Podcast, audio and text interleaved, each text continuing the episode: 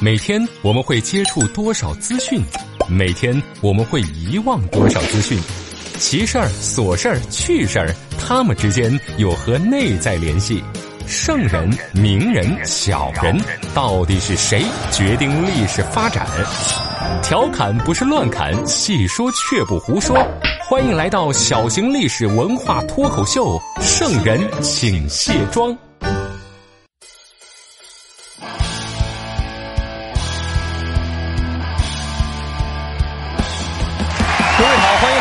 的圣人请卸妆，独孤家向您请安了。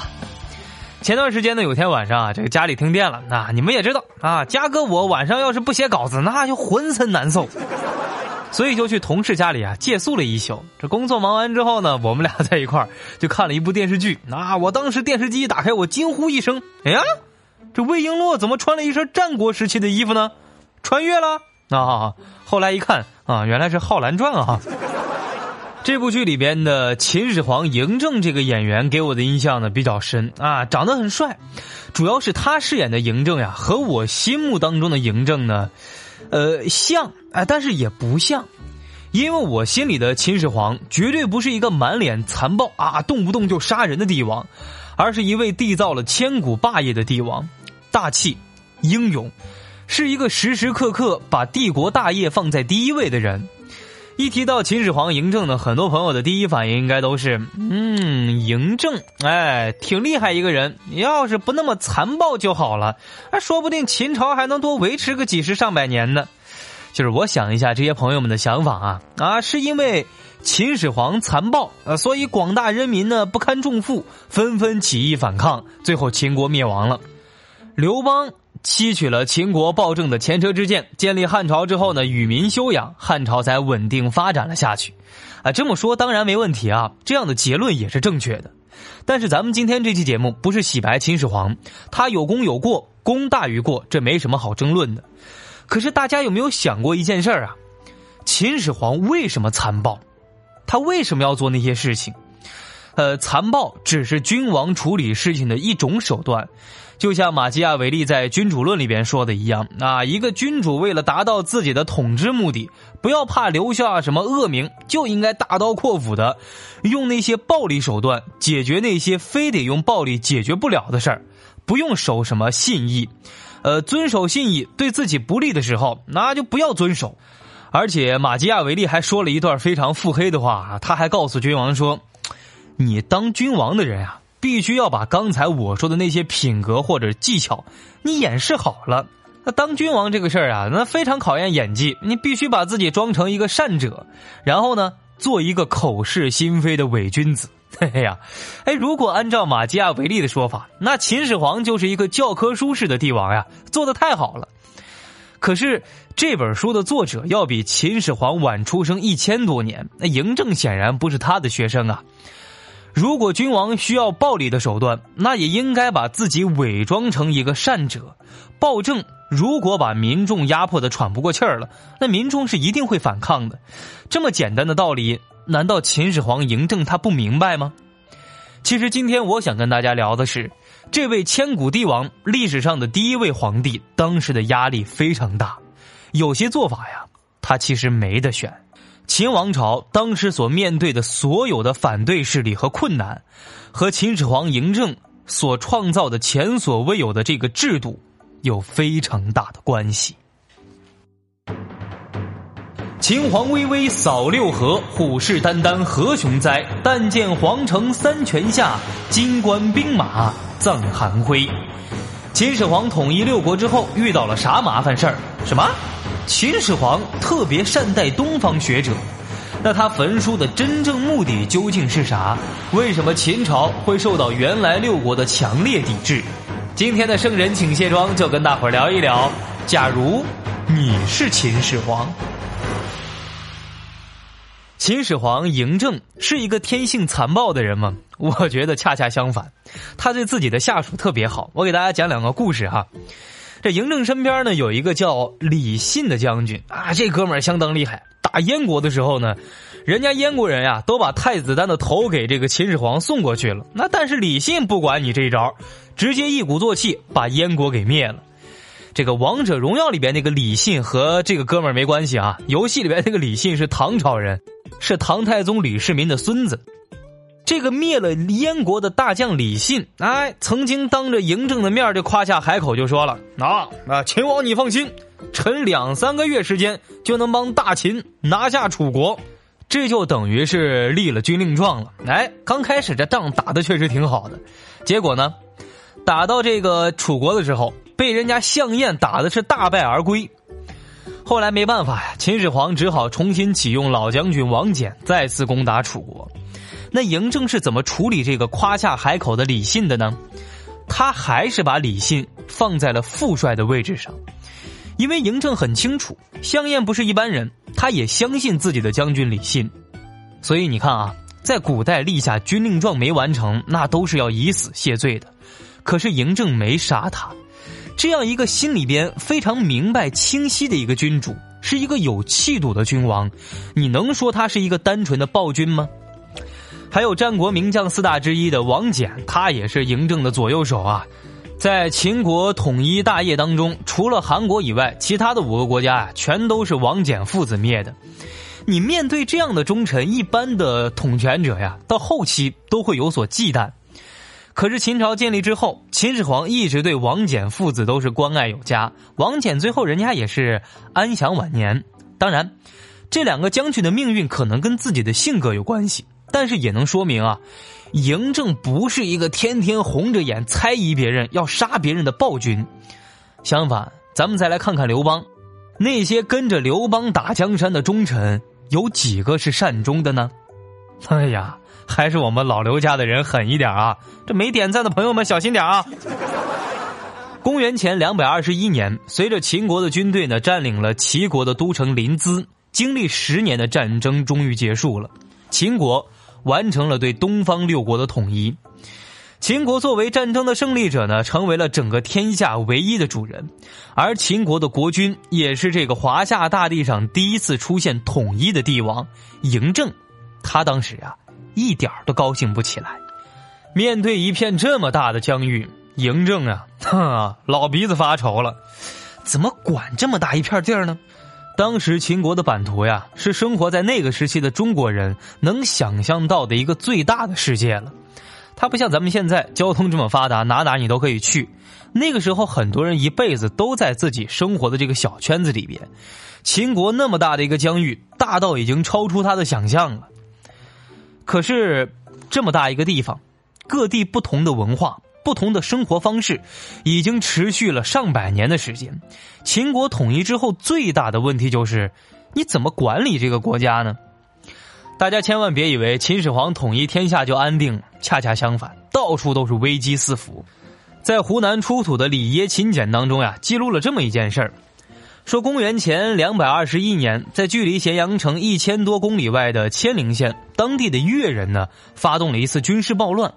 这个越人就是百越地区的古越人。那至于他们为什么冒死叛乱，史书里没讲。但是咱们知道啊，这次暴乱的规模不大，很快就被秦军镇压下去了。越人暴乱的这个地方叫南郡，它原来是楚国的地界这会儿楚国呢已经灭亡了两年多了。从这个细节咱们能看到。当时秦国以外的地区，没有什么人欢呼：“哎呀，天下统一啊，我们都是秦国的人了。”反而大家很抵触这件事儿。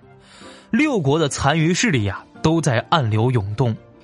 秦国虽然可以用武力灭掉六国，但是打江山容易坐江山难，现实的统治呀，一点也不太平。就在秦朝建国的同一年呢，秦始皇开了一场会，会议过程呢，由司马迁详细记载。哎呀，大家注意听细节呀，是详细记载。哎呀，秦始皇他娘怀孕怀他到底怀了多久？司马迁都是一句带过。那闹到现在，秦始皇他爹是谁都说不清楚。但是这个会却记载的特别详细，因为这个会上讨论了一件大事秦朝到底要用什么样的制度统治？有的参会大臣就说了：“啊，皇上，咱们呀要用这个周朝的分封制。”这套规矩呢，用的相当熟练了，风险小。但是李斯表示，分封什么呀？春秋战国以来，为什么一直打仗？不都是那些分封的诸侯国闹的吗？哈哈，你现在又把秦朝分封，将来还是得乱呀。皇上，咱们不用分封制，就用在秦国一直推广的郡县制。哎呀，这听着听着，听出来一个新词儿啊，郡县制这个制度那真的了不起，影响了咱们中国历史几千年。而且郡县制让咱们的这个中国社会进入到了一个新的阶段，变成了官僚社会。在这之前，当官都得靠血缘关系，你祖上当官，我们家一家子一直可以当。可是到了这个官僚社会啊，大家想，你想当官，想参与管理国家，你不再是那些靠血缘关系的人垄断了，谁当官那都是选出来的，而且是皇上亲自任命，皇权可以通过郡。县乡一级一级的渗透到帝国的每个角落，皇上就是说话最管用的人，啊，别整你是什么分封诸侯啊，我管你，你再管你封地上的臣民，万一哪天你这个领主混起来不听我的话怎么办了？所以现在我这个郡县制我不需要你了，我也不分封你了，我直接管理全天下的臣民，派去官员那些是帮我管理各地方的人呀，还得是听我任命的。我让谁去谁就去，这套制度呀，就等于加强了皇上的一个力量，就是咱们在历史课本里边经常听到的一句话：“中央集权制得以加强。”不断的加强中央集权制，就是从秦朝开始到清朝，历朝历代每任皇帝都在想办法完善的事儿。根据《史记》的记载呢，秦始皇嬴政最后采取了李斯的想法。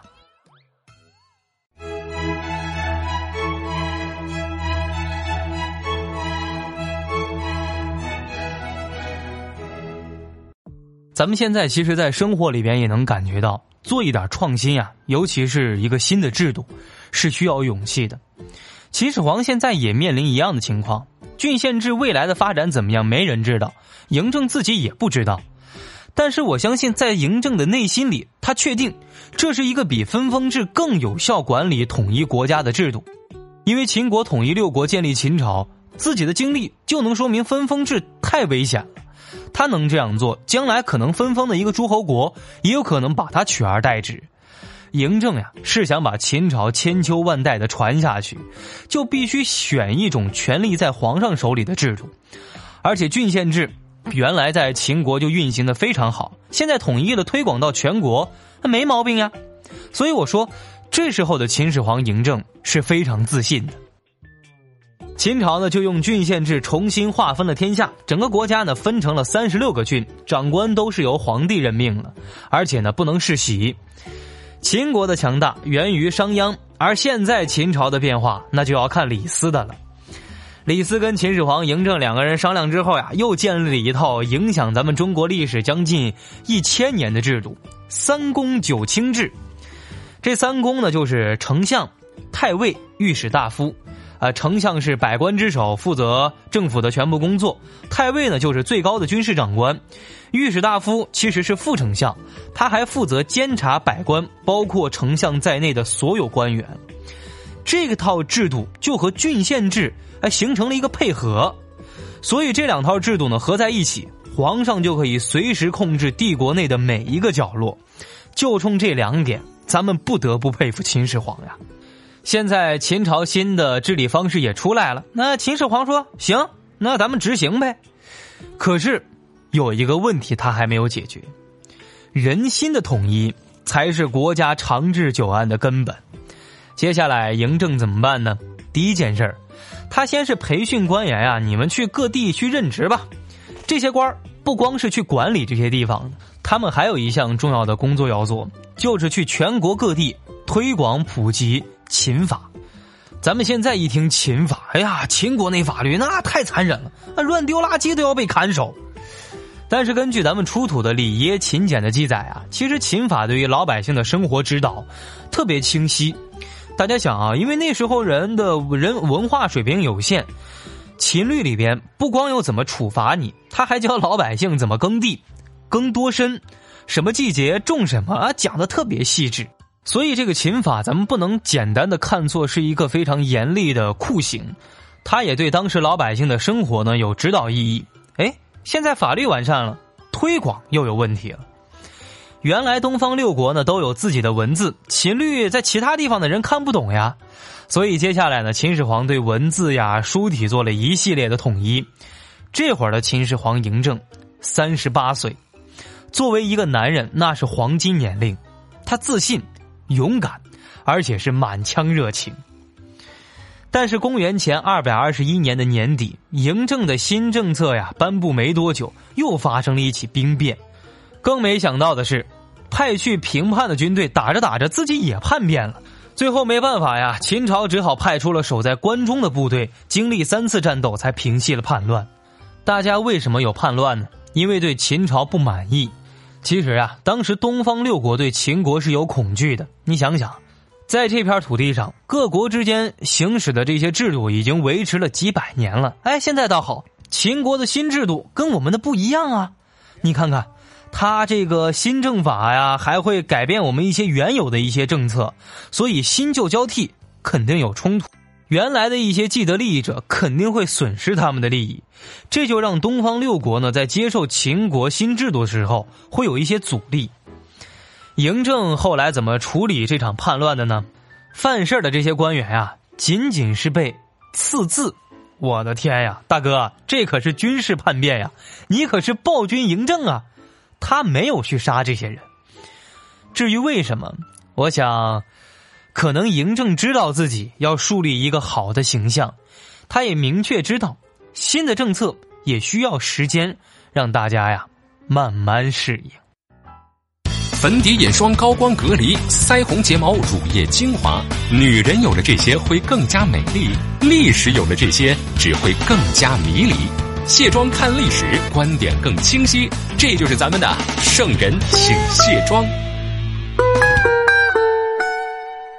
欢迎回来，独孤家向您请安了。咱们接着听见历史。刚才咱们聊到的叛乱呢，让嬴政意识到一件事儿：哎，现在国家疆域是统一了，可是那东方六国跟我们秦国人的心不同啊。为什么心不同？就是文化上没有认同感。战国时期的各个国家呀，大家已经保持了那么长时间，每个国家有自己的文化，有自己的风格，而且很多国家都有自己的史书，有自己的一套说法。现在虽然用武力统一了起来，可是大家打心底里没认同你这个秦国。现在嬴政的做法就是，怎么样让这些东方六国的人从文化的根本上认同我们？其实摆在他面前的就两条路，第一。用武力消灭东方六国的文化根基，烧书、杀人等等方式。第二，接受东方六国的文化，而从中发展出一门专门属于秦朝的文化体系。这一次，咱们的秦始皇呢，没用武力，他反而用了一种非常温柔的方式解决问题。公元前二百二十一年，嬴政全部接受东方六国的礼仪，还建立了一条博士制度。这些博士呢，不仅仅是研究学术，他们还可以参政议政，甚至大臣们的表现怎么样，博士也有权利提出意见。这些博士啊，全部都是东方六国来的学者。秦始皇能做出这种包容的做法，你能说他是个简单的暴君吗？他可是统治者呀，他灭掉了六国，现在呢，却用了一种包容，甚至于有点谦卑的方式来接纳你们的礼仪、你们的文化，就是想大家。和平共处，慢慢的找一个认同感。其实当时也有人反对秦始皇的做法，这个人就是李斯，因为李斯看得明白，他就说：“哎呦，什么东方学者，什么博士制度，人家才不会认同咱们秦国呢。他们打心底里就不会为你服务，只是迫于你的武力没办法才来的。这个道理啊，嬴政自己也明白。但是我之前说过，秦始皇是一个非常自信的人。”他坚信自己会用诚意打动这些东方学者，而且也必须这么做，因为只有感动了这些读书人，才能让他们呀在文化上认同秦国，他们才能传播出去。因为当时这些东方学者就是东方六国文化的一个代表使者，他们只有认同了，才能更好的传播出去。但是很快，第一次让秦始皇心寒的事儿发生了。新制度呀，老百姓从心底里压根儿不接受。原来六国那些残余势力也在蠢蠢欲动，想要发动叛变。你想想，分封制废除了，没分封了。那原来东方六国的那些学子们对秦国是恨得牙痒痒呀。那会儿的那个穷一点的人家根本没钱读书，很多学子都是出身于贵族。他们原来什么身份？那都是贵族，皇亲国戚，日子过得多好呀！啊，那好，你嬴政现在统一了，来了一个郡县制，我从贵族秒变老百姓，我心里边我能服你吗？所以这些人是根本不会答应秦始皇的。哎，要我说呀，秦始皇嬴政是真的辛苦。作为一个时代的开创者，他心里非常坚定。自己选择的郡县制一定是对的，而且实践也证明过了。为什么你们那些东方六国的人就是不同意呢？不认同呢？咱们看历史也知道，后面的朝代都是用这套方法。可嬴政他也担心呐，他担心自己坚信正确的政策，却被天下人彻底的否定了。到时候国家又是分崩离析，连年征战，那这么些年他的努力就会付诸一炬。而且秦国能统一，不光是嬴政一个人的功劳，从他的前几任君王开始，大家一直在积攒力量，他只不过是站在了巨人的肩上。如果统一的国家让他实现了，可在他手里又破败了，他怎么去做交代呢？一个新的帝国呀，要把不同的地域、不同的文化的人整合在一起，其实是一件非常困难的事儿。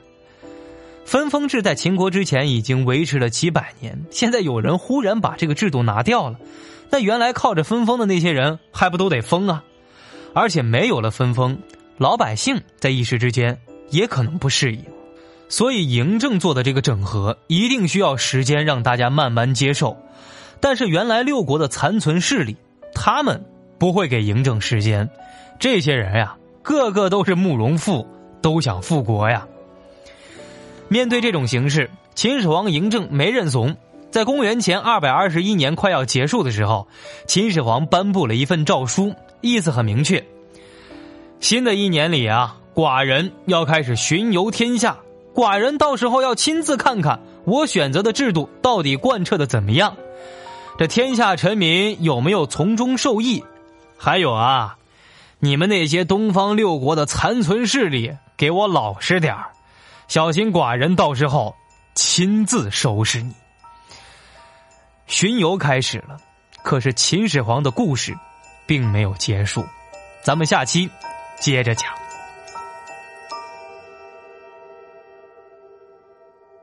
好嘞，这就是今天圣人请卸妆的全部内容。喜欢节目的小伙伴呢，可以关注我的新浪微博“一枚电台家”，家是嘉宾的家。想参与节目互动，或者你有问题想问我，直接在微博上面留言就行了。想听我讲唐人传奇小说故事的小伙伴，可以在懒人听书 FM、蜻蜓 FM 搜索“独孤家的异想世界”。好了，我是独孤家，咱们下期再见。